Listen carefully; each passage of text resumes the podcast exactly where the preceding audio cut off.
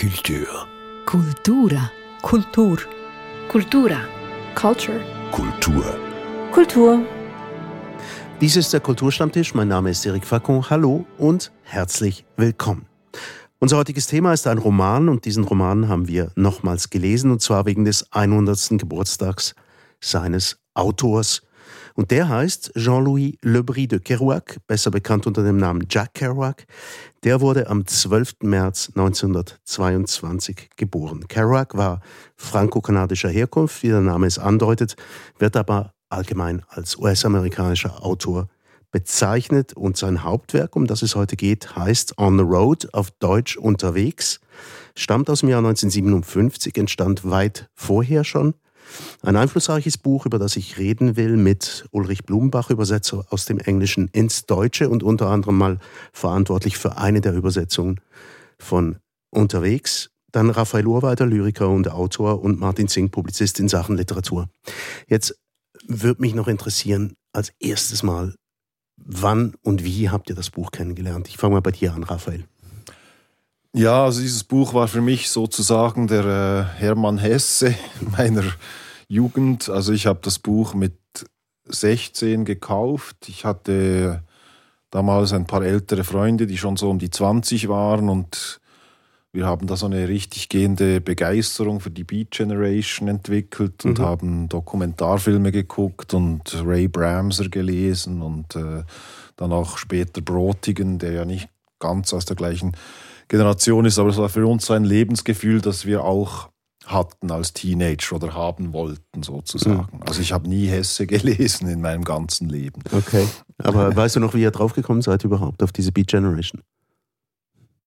Ich nicht mehr so ganz, aber ich glaube, es hat wahrscheinlich mit irgendeinem Dokumentarfilm mal angefangen und okay. wir waren Jazzfans, also haben eigentlich fast, fast nur Jazz gehört und das hat sich und selber auch Musik gemacht und Lyrik und so und das war dann für uns so wie eine, ah, die machen Musik. Fast natürlich, oder in dem Fall? Ja, und auch das Zusammenkommen eben von Literatur und Musik war für uns halt, das war ja dann in dieser Zeit in den frühen 90er Jahren nicht so wahnsinnig Mode und das war für uns so wie eine Erweckung auch, dass, ja, ah, die machen Musik und Texte zusammen und so. Martin? Bei mir ist das äh, über einen Umweg gegangen. Ich habe nämlich ganz früh, ich glaube mit 16, gekauft ähm, Howl and Other mm. Poems von Allen Ginsberg. Mhm. Ähm, ein anderes Mitglied der Beat Generation. Ja, genau. Und ein wichtige, eine wichtige Figur auch in diesem Roman drin. Und da ist die Dedication die ausführlichste äh, Jack Kerouac gewidmet, dann William Seward Burroughs und Neil Cassidy. Und das Gedicht selber, das Howl heißt, ist dann diesem äh, wichtigen Lektor K. Solomon äh, gewidmet. Und über diesen Umweg äh, bin ich neugierig geworden auf Jack Kerouac und habe das dann auch äh, gekauft und gelesen, äh, dann aber irgendwie zur Seite gelegt. Das hat mich einfach begleitet noch als Artefakt, als Erinnerungsstück. Ich mhm. bin jetzt ganz froh, dass wir wieder mal reingeschaut haben. Also zwei, zwei von euch haben es mit 16 entdeckt zum ersten Mal. Ähm, vielleicht ist das kein Zufall. Ulrich, wie steht es bei dir? Äh, also ich bin ein schrecklicher Nachzügler. Ich habe es erst mit 18 entdeckt. Äh, ich war bei einem Freund in Hamburg und da lag das einfach rum und ich habe da reingeblättert. Äh, dann war es aber auch eine ähnliche Erweckungserlebnis wie zumindest bei dir, Raphael, wenn ich es richtig verstehe. Ähm, ich habe nämlich nur 10 oder 20 Seiten lesen können, da habe ich das Buch weggeworfen und bin losgetrennt. Also der, der, der Sog dieses Buchs hat sich sofort auf mich übertragen. Echt? Hat das das Gleiche ausgelöst bei anderen auch? Also es das heißt ja unterwegs. Äh, es war offensichtlich irgendwie die Grundlektüre in den 60er Jahren. Hat das jemand anders auch was sowas erlebt? Also dann sofort der Drang nach draußen, irgendwie die Welt zu entdecken. War das nicht damals üblich, dass man äh, loszog, auch ohne Lektüre, vielleicht ohne den Anstoß äh, von Jack Kerouac. Ich bin auch mit 16 nach Paris getrampt, im, leider im April statt im Mai 68. ah, ein bisschen zu früh. Zu früh, aber nicht aufgrund von Lektüre, sondern aufgrund einer Zeitstimmung auch, eines Dranges, irgendwie rauszugehen. Ja. Hm.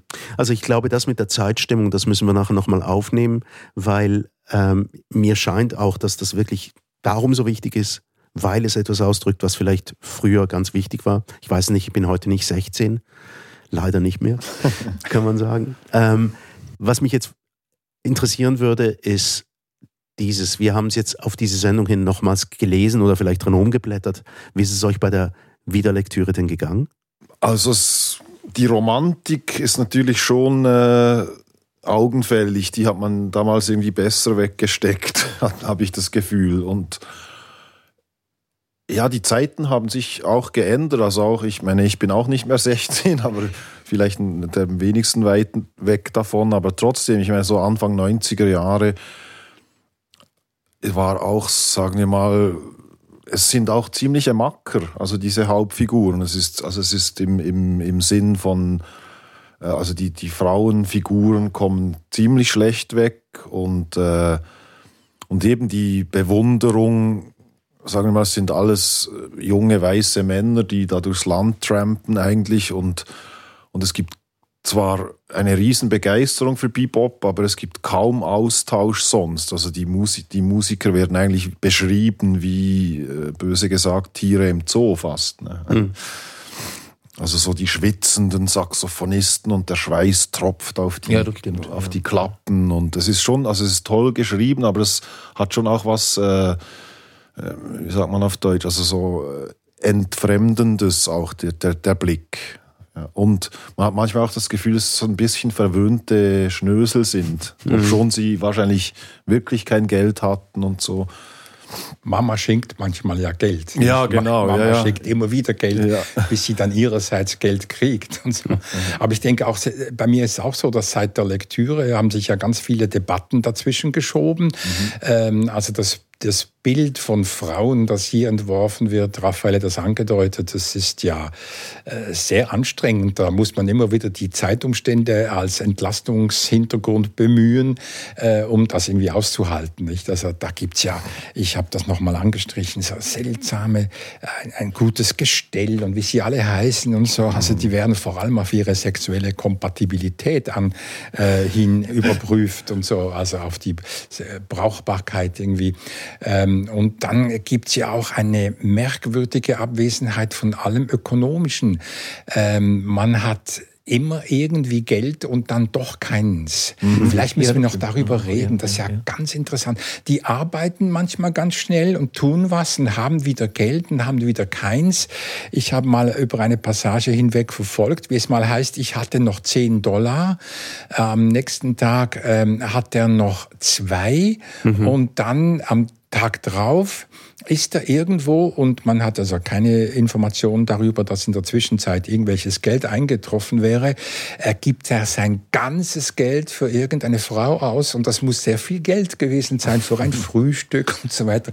Also das ist eine wunderbare, äh, ständig fließende Geldquelle irgendwo mhm. und das finde ich interessant. Nicht? Mhm. Also das äh, ist ja auch ein, ein Stück weit ein Motor der Handlung, diese Geldsuche, nicht nur diese Reiserei aber auch das, der Geldbedarf ist ja immer ein Problem, äh, verhindert und ermöglicht Sachen. Ja. Eben, das Wiederlesen. Also ich, ich möchte es auch noch mh, hm, kundtun. Also für mich war es recht zäh dieses Mal. Also ich habe mich auch bei so Momenten aufgehalten wie eben diese Frauen, ähm, die quasi keinen gescheiten Gedanken haben und nur daran denken, eigentlich den Männern irgendwie auf der Tasche zu liegen, ähm, irgendwie ihr Geld zu verschleudern, falls sie denn welches haben. Ähm, und ich fand's, ich fand's recht zäh und irgendwie das x-malige Wiederholen eigentlich der gleichen Handlung. Man fährt ähm, von New York nach San Francisco mit zwischen halt Denver und dann von San Francisco via Denver wieder zurück und zwischen verschiedene andere Zwischenhalte und dann das gleiche nochmal und nochmal. Also so fand ich's. Ulrich, jetzt du. Äh, es ging mir zum Glück ein bisschen anders, ähm, was aber auch daran liegt, ich habe es eben als Übersetzer gelesen, das heißt, ich hatte mhm. einfach den Auftrag, es zu lesen und es gibt so eine Art äh, übersetzerische Putativliebe zu den Werken, die man eben machen muss, denn sonst würde man sich morgens überhaupt nicht an den Schreibtisch begeben. Mhm. Ähm, ich habe aber auch, und das ist der zweite Unterschied vielleicht zu euren Lesehaltungen, ich habe ja nicht den fertigen Roman gelesen, sondern die Original Scroll, die Urfassung. Und von die, wann stammt die nun noch? Die schnell? ist von 51. Eben. Mhm. Die war 51 fertig, ist da schon, äh, hat schon etliche Entwur Entwurfsstadien hinter sich. Äh, von 51 bis 57 hat er daraus dann den Roman gemacht, in wieder zahllosen Überarbeitungsprozessen, den ihr gelesen habt. Ähm, aber diese Urfassung ist und deswegen ist sie für mich überhaupt nicht zäh, Erik, ähm, ist noch deutlich spontaneistischer, okay. äh, dynamischer, aber auch rauer, grober. Mhm. Übrigens auch in ihrer Metaphorik schlechter. Also es sind einfach unsagbar schlechte, nicht aufgehende Bilder und Metaphern drin. Mhm. Aber das macht das, das Buch eben insgesamt interessanter als den eben doch geglätteten oder konventionalisierten Roman, den ihr drei alle gelesen habt. Mhm. Und ist das eigentlich ein Mythos oder stimmt das, dass er wirklich das auf eine Papierrolle getippt hat? Ja, das hat er tatsächlich. Ähm, es ist auch kein Mythos, dass er dafür nur drei oder fünf Wochen gebraucht hat. Mhm. Nur, es gab eben vorher schon Entwürfe. Mhm. Also er hat vieles wieder abgeschrieben. Es war eine, auch ein mhm. Copy-Paste-Prozess. Äh, und was auch äh, ein Mythos ist, ist, dass er dabei ständig unter Drogen stand. In Wirklichkeit mhm. hat er nur wahnsinnig viel Kaffee getrunken. Mhm. Okay. Also Aber er hat wirklich doch, äh, es gibt Fotos dieser Rolle. Mhm. Er hat lange Bögen, äh, irgendein bestimmtes Kanzlei- oder Industriepapier gehabt und immer wenn ein Bogen äh, sich dem Ende näherte, hat er neuen dran getackert. Ah, okay, das hat die ja. mechanische Schreibmaschine anscheinend durchgehalten. Also mhm. spätere hätten diese Klammern, diese Büroklammern gar nicht mhm. mehr genommen. Aber äh, nein, es ist wirklich eine Rolle geworden. Mhm. Diese Rolle wird auch ausgestellt. Ich ja. habe sie mal gesehen in Paris. Äh, also ich glaube, der Besitzer, der jetzige Besitzer, der hat dafür etwa zwei Millionen dafür bezahlt. Der holt das Geld wieder rein, indem er das einfach über die Welt äh, reisen lässt und so und dann ausstellt. Mhm. Und ich bin mal hingegangen und habe mir das angeschaut und so. Letztlich auch nur eine Papierrolle. Nicht? ja, aber die Rolle ist eben ein Kultobjekt geworden, ja. ist selber Mythos geworden. Äh, es gibt ein äh, deutschen Verlag oder, oder eben einen, einen Hersteller, ähm, der äh, heißt Round Not Square und der hat diese Rolle nachgeahmt, wieder eine Rolle hergestellt mit meiner Übersetzung. Also, wow, aber ähm, okay. das Bild einer mechanischen Schreibmaschine, also das Druckbild einer mechanischen Schreibmaschine imitiert und diese, diese äh, Rolle vertickt. Das ist ein mhm. wunderschönes Objekt. Aha. Ich hätte es mitbringen sollen. Ein einzigartiger Schreibstil, kann man sagen. Also ich glaube nicht, nicht dass das jemals wiederholt wurde. Ja, also im Interview sagt er ja auch, dass, dass, dass äh, er hat einfach in dem Rausch wollte er nicht neue Blätter immer wieder einspannen und wollte auch nicht dann eine Unordnung haben mit den Blättern und das war der Grund, nicht? Und mhm. ich glaube schon, dass das, ja, so heutzutage kann man sagen, dass eigentlich das Schreiben am Computer das Gleiche ist. Ne? Also wir haben jetzt ja auch eine unendliche Rolle eigentlich, wenn wir schreiben. Ne? Ja, klar. Jetzt seht ihr dahinter mehr als irgendwie ähm, wie soll ich das jetzt sagen, einen, einen literarischen Roadtrip? Ich denke schon. Also natürlich hat das auf der Oberfläche mal diese äh, heute auch schon mythischen Ortsnamen, diese Bewegungen, dann auch sehr bekannt gewordene Figuren, die man wie abgreifen kann. Aber der Text selber probiert doch was ganz Interessantes, was äh, keiner seiner Zeitgenossen und Zeitgenossinnen jetzt von Jack Kerouac je probiert hat. Nämlich, das ist ein unendlicher Fluss äh, von Gedanken, von Beobachtungen, von Bemerkungen, der ohne Akzente auskommt, also auch ohne Abschnitte, einfach mal durchgehend, einfach durchgesaust. Und das ist ein Textblock, der einfach auch dadurch interessant ist, dass er nicht irgendwelche externen typografischen äh, sonstigen Mittel braucht, um irgendwie voranzukommen, sondern einfach alles aus diesem Schreiben heraus generiert. Das finde ich hochinteressant. Das finde ich sehr spannend und das erzeugt natürlich auch einen ganz bestimmten Inhalt. Die Nachbarschaft von ganz unterschiedlichen Beobachtungen, ohne Wertungen. Und es ist auch interessant, was da alles reinfließt an zeitgenössischen Beobachtungen. Hemingway wird erwähnt, mhm. aber dann plötzlich auch Samuel Johnson und so weiter. Also ganz unterschiedliche äh, Epochen, äh, auch Kunstgattungen, Jazz natürlich am meisten, aber auch anderes, äh, ist alles gleichwertig präsent, nicht? Und daneben muss man auch schnell mit der Frau irgendwie auf einer Kiste liegen und dann geht man aber wieder weiter und dann klaut man sich ein Auto und so weiter. Also das alles so, das finde ich interessant, äh, diese Gleichrangigkeit von Phänomenen.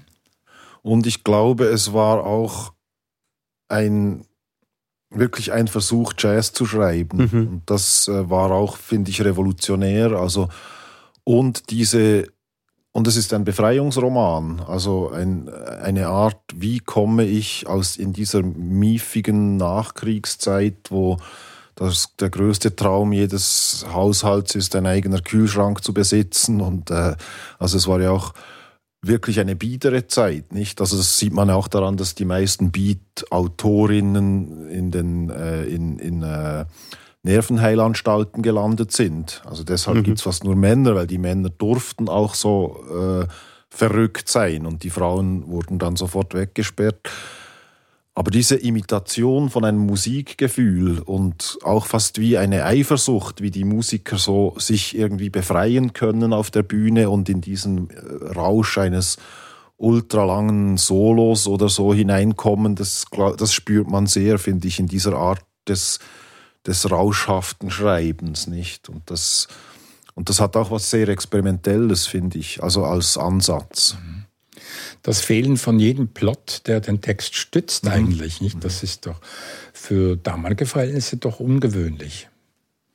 Äh, ich finde auch, äh, natürlich ist es ein Roadmovie, Erik, aber ähm, das ist ja, das darf man nicht, nicht so abschätzig sehen, sondern ein Roadmovie kann eben große Literatur sein. Und neben dem, was ihr beiden schon gesagt habt, äh, Kerouac ist ein großer Rhapsode der amerikanischen Landschaft. Also mhm. er besingt sie wie Walt Whitman. Ähm, es kommt unheimlich viel Zeitatmosphäre rein. Also die Angst vor dem nächsten großen Krieg ist da drin. Mhm. Ähm, die Zeit im Umbruch ist, ist, ist die Lost Generation der Kriegsheimkehrer, die sich in dieser Raphael, du hast es gerade gesagt, in dieser zunehmend wieder verspießernden amerikanischen Nachkriegsgesellschaft einfach nicht zu Hause ist mhm. und deswegen ausbricht, deswegen immer wieder wegläuft. Die, die laufen weg vor dem eigenen Schicksal. Deswegen diese ständige Unterwegs sein wollen. Mhm. Ist das das, was den Nerv getroffen hat, äh, der, der, der Generation vor allem, jetzt sagen wir mal, der 60er Jahre, der Gegenkultur? Dieses, dieser Ausbruch aus der Biederkeit? Und, und ja, ich glaube, und dazu auch die Heimatlosigkeit des, des Durchschnittsamerikaners irgendwie. Ich glaube, also die meisten Leute in Amerika ziehen ja irgendwie zehnmal um im Leben und es gibt der Patriotismus beschränkt sich ja nicht auf ein Quartier oder eine Stadt, sondern eben auf das ganze Land. Und das heißt auch, sie sind nirgendwo zu Hause. Und ich glaube, das hat er auch sehr gut ausgedrückt, dass er vielleicht, also eben, man kommt aus dem Krieg zurück, hat für irgendwas gekämpft und dann, aber für was genau, nicht? Und, diese, und der neue Krieg ist schon losgegangen, der ja, Koreakrieg, mhm. nicht? Ja, das, ja, genau. Das ja. Äh, spürt man dann auch irgendwie, da, da kann man sich dem entziehen oder sich dafür melden und so. Also diese dauernde Kriegspräsenz ist ja schon äh, und, und eben das Unterwegssein mit, äh, mit, der, mit der Nennung von Orten, die für uns aus der Ferne äh, schon was Mythisches auch haben. Nicht? Also eben, ich wollte wollt schon aufgeladen. Sagen. Die sind ja alle aufgeladen, diese Orte. Also ich habe überhaupt nichts gegen Road-Movies. nicht im geringsten. Ich finde, ähm, da versteckt sich doch irgendwie auch eine große Romantik in dem, was du sagst, Martin. Ähm, und das muss ja wahnsinnig attraktiv gewesen sein, auch für die, für die Jugend, vor allem jetzt in Europa. Aber ich denke mir auch in den Vereinigten Staaten, was sind denn das für Orte? Was haben denn die für Namen? Also, das ist ja wahnsinnig attraktiv und ich glaube, das muss doch eine Riesenrolle gespielt haben, oder? Die Magie, also der, der Namen und auch, der also auch die Straßen, natürlich Route 66 und so weiter, das ist ja auch, äh, wurde dann alles ikonisch. Äh, und äh, ja, ich, also man, ich glaube, man kann ganz klar sagen, dass es die 68er so nicht gegeben hätte ohne diesen Roman wahrscheinlich. Ich mhm. glaube schon, dass er unglaublich, also wahrscheinlich noch einflussreicher als Steppenwolf war. Glaubt ihr das wirklich? Also, dass, dass sich jetzt vielleicht die europäische Jugend darin verliebt hat, eben genau Straßennamen, irgendwie ein unentdeckter, ein unentdeckter Halbkontinent. Ja, und ist eben auch alles erreichbar. Also die kommen an jeden Ort, den mhm. sie wollen, nicht? Und die steigen einfach in ein Auto oder äh, springen auf einen Güterzug oder äh, holen sich eine Mitfahrgelegenheit. Also diese ständige Bewegung, äh, wenn man die aufzeichnen würde, würde ja die Fläche schwarz, wahrscheinlich von den vielen Strichen. Da wird ja ständig auf zwei Seiten ist man plötzlich in San Francisco, aber dann doch wieder zurück in New York und und dann und muss man nach Chicago riesig, und so weiter. Also muss, und dann hat man noch eine Freundin dort und äh, ich meine, da gibt's ja auch verrückte Szenen. Also wenn der äh, gegen den Schluss, äh, also das ist jetzt aus der äh, Erstfassung, ähm, da wird geheiratet und gleich wieder weggereist. Ah, ähm, ich habe die Passage jetzt auch nicht gerade vor Augen Ähm, Vielleicht weiß Ulrich, das übersetzt ja, hat, wir ungefähr. ich finde sie jetzt auch nicht schneller als du. Ja, ja. Es ist die Szene. Aber richtig äh, ist ja, eben, es wird geheiratet und danach wird wieder ins, sofort ins Auto gesprungen. Ja. Man muss wieder ja. raus. Buch 5, also jetzt von der Original Urausgabe. Eine Woche später brach der Koreakrieg aus. Neil fuhr aus Mexico City ab, traf sich wieder nur, äh, traf sich wieder McGregor in Victoria und schaffte es mit dem alten Karre bis nach Lake Charles, Louisiana, bevor ihn wirklich und so weiter. Und dann lädt er weiter, heiratet schnell.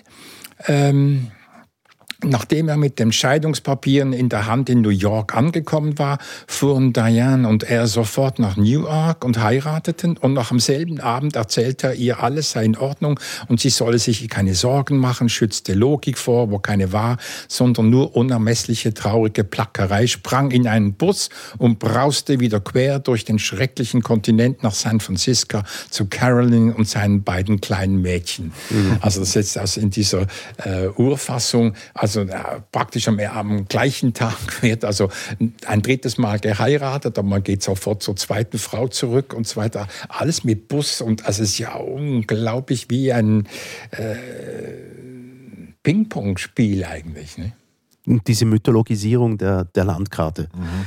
Ulrich, ich habe mal einen Artikel gelesen über eine Schallplatte von Bruce Springsteen und da hieß es, ähm, es sei halt immer noch so, dass zum Beispiel ein Titel wie State Trooper dann schon viel verwegener und exotischer klinge als Autobahnpolizist.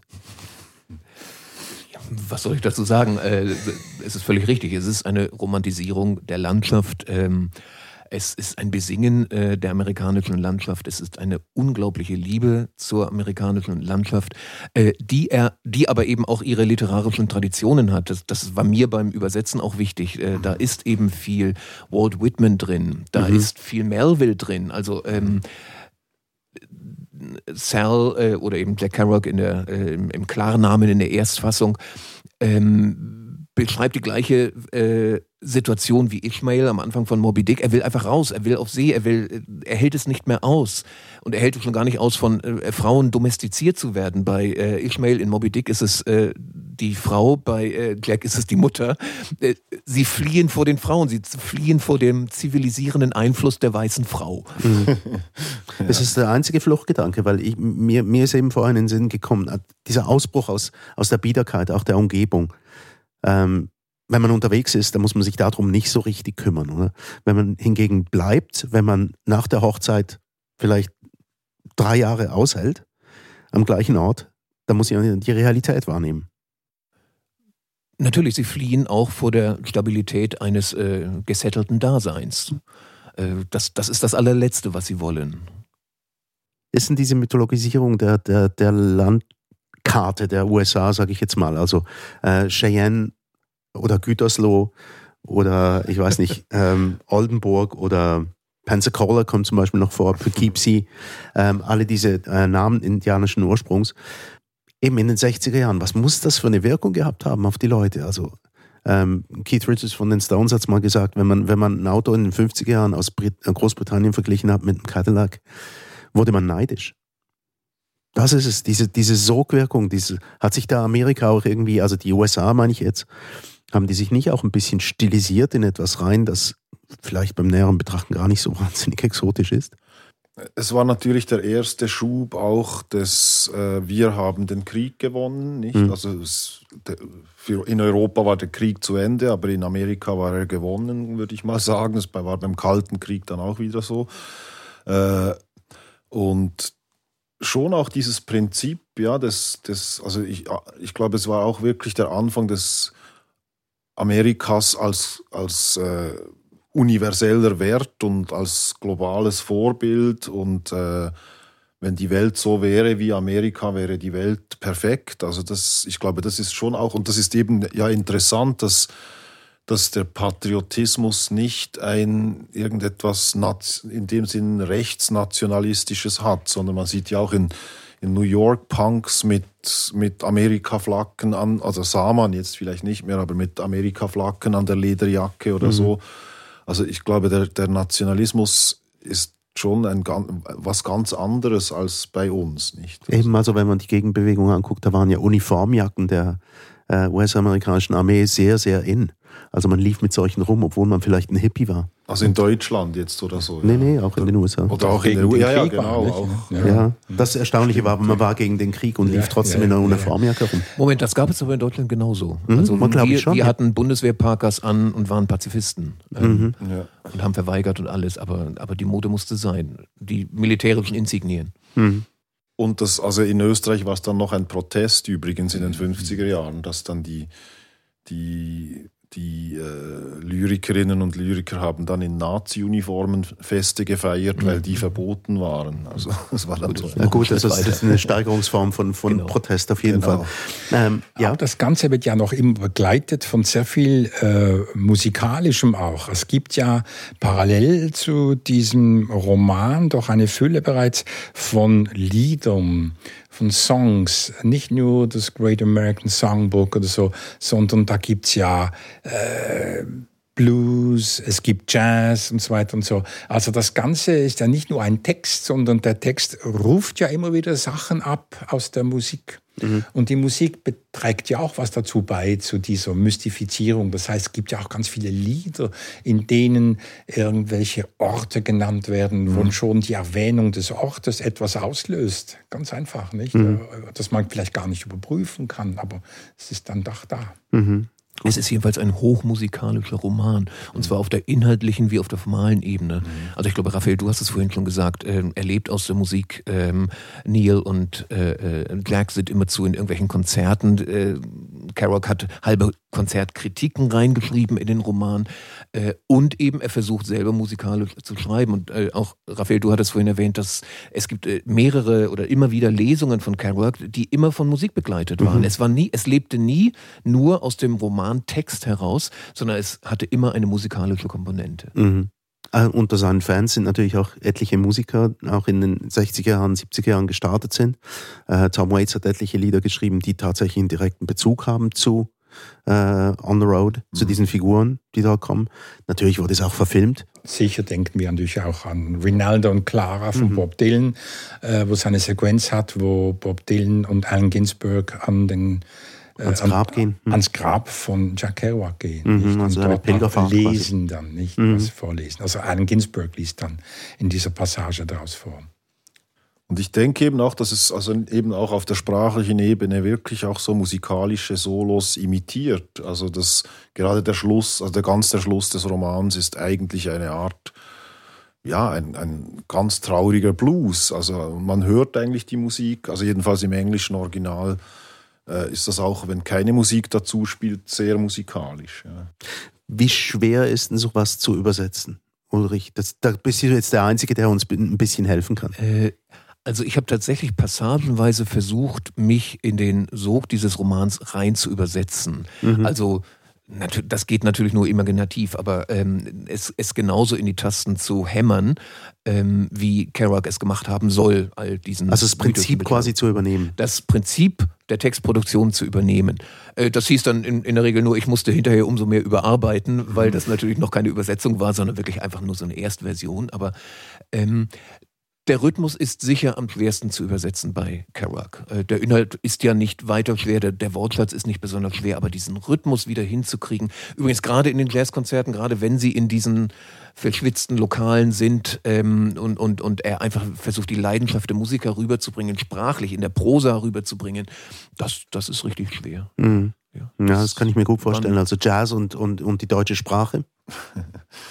Ich denke immer wieder an, an diese Beschreibungen, wenn ich heutzutage an ein Jazzkonzert gehe. Also diese Riesen, also diese, dieser Sprung von, von der unglaublichen Tanzmusik zu jetzt, wenn man zu laut spricht, wird, dreht sich jemand um und bittet einem ein wenig stiller zu sein. Nicht? Das ist schon eine unglaubliche Zähmungsmaschine, die da im Jazz äh, Hm, passiert ist. gegriffen hat. Ja. Mhm. Ähm, etwas nehme ich jetzt einfach als Sprungbrett zum, zu etwas, was mich noch interessieren würde. Ich, ich kriege auch in meinen Bedenken, die sich nicht nur auf die paternalistische Beschreibung von Frauen, sondern beispielsweise auch die extrem herablassende Art, wie man mit, über Mexikaner Mhm. redet unter diesen Figuren und Mexikanerinnen. Das ist natürlich die Steigerungsform dann noch. Aber ich kriege jetzt ein bisschen Schützenhilfe und zwar ähm, Ulrich, du hast erwähnt, dass du am Anfang als ersten Versuch das reingehämmert hast. Und äh, Truman Capote, ein, ein äh, US-amerikanischer Schriftsteller, recht berühmt und ein großer Stilist, ähm, hat dazu gesagt, eben, ähm, on the road is not writing, it is typing. Also es ist kein, kein Schreiben, sondern ein Schreibmaschine schreiben. Also ein Tippen, ja. Ja, ein Ja, Tippen. Äh, das eben ist reiner Mythos. Ähm, und da Und ist auch Capote auf den Mythos reingefallen, denn wie gesagt, äh, Kerouac hat diesen Text immer wieder überarbeitet. Er hat ganz lange gebraucht, um überhaupt den richtigen Sound zu finden.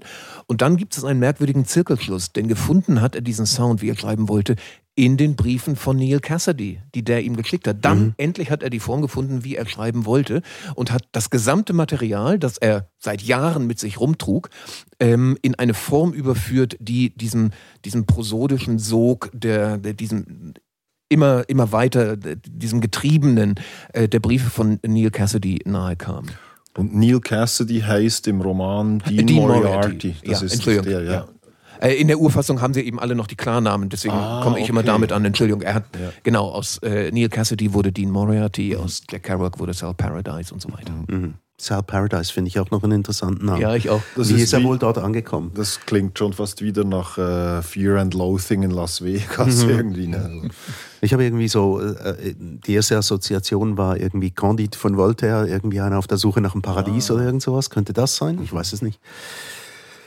Keine Ahnung, aber. ich meine, der wusste schon, wenn er Sal, also Sal, hä? aha, ja, genau. schmutzig oder schmutziges Paradies. Ja, das Ah, schmutzige Paradies das ist ist schon- natürlich auch eine Möglichkeit. Ja, Ja, also Er war ja französischsprachig. Ja, Mhm. ja, ja. Aber ähm, was mich noch interessiert hätte, eben, du hast vorhin den Schluss erwähnt, Raphael. Ähm, diesen traurigen Blues am Schluss. Ähm, ja, da kommt dieses Sal Paradise nach New York, trifft ein Mädchen und äh, verliebt sich, dann wird ewige Liebe beschlossen und wir erfahren nie, wie die heißt. Das fand ich ein bisschen ein, trauriges kleines Detail. Ja, es ist wahrscheinlich auch nicht äh, echt, sondern eher ein Prinzip, ja. Dass, dass er jetzt vielleicht sich niederlässt und zur Ruhe kommt, nicht? Das ist ja auch so ein Abbremsen, diese letzten zwei, drei Seiten. Bremst ja dieser Schreibstil auch. Mhm. Ja, irgendwann mal muss er ja zu Ende kommen. oder? Ja, genau, aber es ist ja auch wie die Maschine irgendwie ein bisschen in den Bahnhof einfährt. den so, ne? Stottern und dann ins Ruhen und Stillstand kommt und so. Und das ist vielleicht auch ein Wunsch. Nicht? Also das wünscht er sich, wie diese Frau heißen wird, die, die ihm diese Ruhe ähm, gönnt oder verschafft und so. Das weiß er noch nicht. Also es braucht noch gar keine Beschreibung zu sein eines Ist-Zustandes, eher eines Wunsches, einer Vorstellung, einer Idee vielleicht.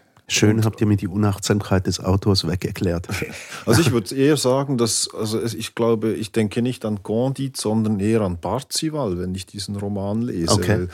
Weil, weil es, Auch wegen der Mutter natürlich. ja, und ja. einfach die Suche, Ja, also dass, dass er verdammt ist dazu, das Glück lässt sich nicht finden. Sobald das Glück gefunden ist, müssen sie gleich wieder weiter, weil sie halten es nicht aus, weil sie wissen, das ist alles vergänglich und Und äh, das, also dies, das ist eine Gralssuche eigentlich, denke ich auch. Mhm. Also, Wir haben es vorhin gesagt, das Buch, das hat ähm, für ein paar Generationen natürlich einen zentralen Wert dargestellt. Also sagen wir mal, die Hippie-Zeit, Gegenkultur, 60er Jahre, 70er Jahre hat das wahnsinnig viele Leute geprägt. Ähm, ist, ein, ist ein Buch seiner Zeit? Oder ist, könnte das heute auch so eine Wichtigkeit haben? Oder müsste jemand überhaupt äh, ein neues unterwegs schreiben für die heutige Zeit? Also bleiben wir mal bei meinen. Ist es ein Buch seiner Zeit?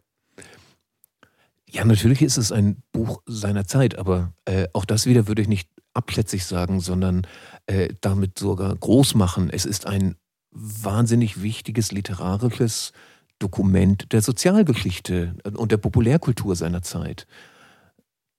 Punkt eigentlich. Also ich muss das gar nicht weiter Mhm. ausführen. Mhm. Ja, ich denke auch, das darf man ja datieren und das ist auch datiert und äh, übertragbar ist das natürlich nicht, aber kein Roman ist übertragbar. Es sind ja so viele Hinweise, du hast den, äh, den Melville genannt, äh, der in dieser Urfassung auch mal vorkommt, äh, auf Seite 21, machte mich ich machte mich wie ein wahrhaftiger Ishmael. Nicht? Also das ist so ein Bezug, also das verlangt ja auch, dass man die Idee hat, dass, oder dass man weiß, wie ähm, äh, Moby Dick beginnt zum Beispiel. Also das ist ja auch ein datiertes Buch, ein datiertes Werk. Wir haben ja immer auch mit einem bestimmten Datum zu tun. Und das immer. darf man auch stehen lassen, denke ich. Ähm, eine heutige Version des Romans müsste vollkommen anders aussehen. Also da gäbe es keine telegrafischen Überweisungen mehr wahrscheinlich in der Form. Und das hätten alle ein Handy und so weiter. Und die Reiserei sähe anders aus und so weiter weiter. Äh, es würden sich ja auch ganz viele Skrupel dazwischen schieben beim Umgang mit Frauen beispielsweise. Das denke ich, das würde als Bremsfaktor doch noch den Spaß ein wenig äh, äh, versauern. Höchstwahrscheinlich, ja. ja also, also es sähe anders aus. Auch die, die Frage der Arbeit oder des Geldes oder äh, der Bezüge, Jazz und so weiter, das würde heute vollkommen anders aussehen. Mhm. Es wäre wahrscheinlich ein Hip-Hop-Roman. Mhm. Ja. Eben, da könnte man sich vielleicht Von vorstellen. der Rhetorik her sicher, ja. ja, ja, ja und von der Wortwahl und vom Slang und so. Ja. aber auch von der Dynamik, vom Drive eben, vom Tempo her. Ja, ja. Jetzt trotzdem als letztes noch, eure Begeisterung ist groß. Ähm, trotzdem, ähm, zwei von euch haben das Buch zum ersten Mal gelesen, wie sie 16 waren. Ähm, ist es denn ein Buch, das sich quasi irgendwie am besten erschließt, wenn man tatsächlich jünger ist? Ich würde differenzieren. Ähm, die jugendliche Leidenschaftlichkeit dieses Buchs, ja, die kriege ich wahrscheinlich am besten mit, wenn ich selber jung bin. Ich kann es aber auch als so richtig Erwachsener, kurz vorm Ruhestand, äh, äh, noch mit Genuss lesen, weil ich dann mehr auf die formalen Aspekte achte, weil es eben eine hochartifizielle, konstruierte äh, Spontaneität ist. Äh, und eben, äh, äh, du hast es gerade äh, angesprochen, Martin, ähm, die, die literarischen Signale sind ja da. Und wenn der Roman am Ende hin so verlangsamt, das ist eine, das ist eine Hommage an James Joyce. Äh, diese, mhm. diese, ich weiß nicht, ob das im Roman nachher auch so ist. Es ist jedenfalls in der Urfassung endet der Roman damit, dass die Kamera hoch hochgeht, also die, die Kamera des Erzählers hochgeht, den ganzen amerikanischen Kontinent mhm. ins Visier nimmt und dann die verschiedenen Menschen auf diesem Kontinent beschreibt. Und das ist exakt der, das Ende der Erzählung The Dead von James Joyce, wo die Kamera über Irland hochgeht und ganz Irland versinkt unter einer Schneedecke. Und das ist die gleiche Beruhigung, auch im akustischen Sinne übrigens, es wird still. Und auch äh, On the Road endet ja mit dem Stillwerden und mit, dem, mit der Anrufung der Muse Neil Cassidy. Mhm. Auch das eine Joyce-Anspielung, wenn man will, weil das äh, Ende vom Portrait jetzt eben mit dem Musenanruf äh, äh, endet. Also ja, ich denke, man kann das auch mit äh, fortgeschrittenem literarischen Wissen immer noch mit Gewinn lesen, weil das ein literarischer Roman ist und eben nicht nur ein hingefetztes, hingerotztes äh, Buch eines Jugendlichen. Ja, ich, ich glaube auch, dass so der, also Werther von Goethe kommt ja auch vor und ich würde sagen, es ist so eine ähnliche, also als ich Werther zum ersten Mal las, habe ich wahrscheinlich geweint bei gewissen Stellen, weil ich selbst auch unglücklich verliebt war und so. Aber das heißt ja nicht, dass man das Buch dann mit 60 nicht nochmal lesen kann und, und eben sagen muss, das ist halt auch gut gemachte Literatur, nicht? Mhm. Oder vielleicht findet Bei man was ganz anderes drin. Also das darf natürlich auch sein. Ja, ja. Und also, man, eben, man findet auch, also man liest ja, es gibt, man liest jedes, also wie soll man sagen, das Buch ist wie ein, eine Art Fluss. Ne? Man kann nicht zweimal das gleiche Buch lesen, würde ich mal sagen. Mhm. Man liest ja auch immer gemäß dem, was man inzwischen gelesen hat und so. Also ja, und erlebt. Ja, ja und erlebt ja. hat natürlich auch, ja, klar. Also gut, nochmal eine Empfehlung. Das Buch nochmal ausgraben, irgendwo aus der Bibliothek oder dann mhm. kaufen gehen. Jack Kerouac unterwegs. Vielleicht auch sogar die Urfassung. Ich würde das empfehlen, die unbedingt. neu übersetzte Urfassung ja, zu lesen. Unbedingt, ja. Ich das, das von Ulrich Blumenbach ja. äh, übersetzte auch Werk. Ähm, der Hinweis darauf, dass das Werk, also die Urfassung noch sekundiert wird von einigen Essays, die ich ganz interessant finde. Also mhm. es gibt da so Hilfestellungen auch, die Einordnung ähm, des Werkes in die Epoche und auch in das Werk des Autors. Mhm. Jack Kerouac unterwegs on the road. Zu Gast hierzu waren Ulrich Bumbach, Übersetzer aus dem Englischen ins Deutsche, Raphael Urweider, Lyriker und Autor und Martin Zink, Publizist in Sachen Literatur. Mein Name ist Erik Fackung.